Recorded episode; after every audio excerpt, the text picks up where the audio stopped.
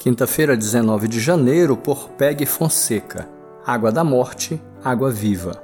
Tendo o menino crescido, ela o levou à filha de Faraó, que o adotou, e lhe deu o nome de Moisés, dizendo: Porque eu o tirei das águas. Êxodo 2, verso 10. Já pensou como a água foi importante na vida de Moisés? Como o bebê ele foi colocado numa arca, como Noé, e depois tirado das águas.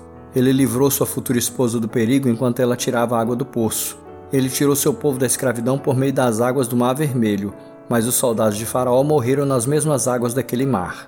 Ele tirou a água da pedra para saciar a sede do povo. O próprio nome dele tem o sentido de retirado da água. É óbvio que o simbolismo da água na história de Moisés remete ao poder de Deus de libertar, resgatar, salvar do perigo da água. Moisés deu a lei ao povo, mas também ele apontou para o Messias que viria depois. O Messias, Jesus, veio para nos retirar da água da morte, para nos dar uma nova vida. Essa história é poderosamente demonstrada no ato do batismo.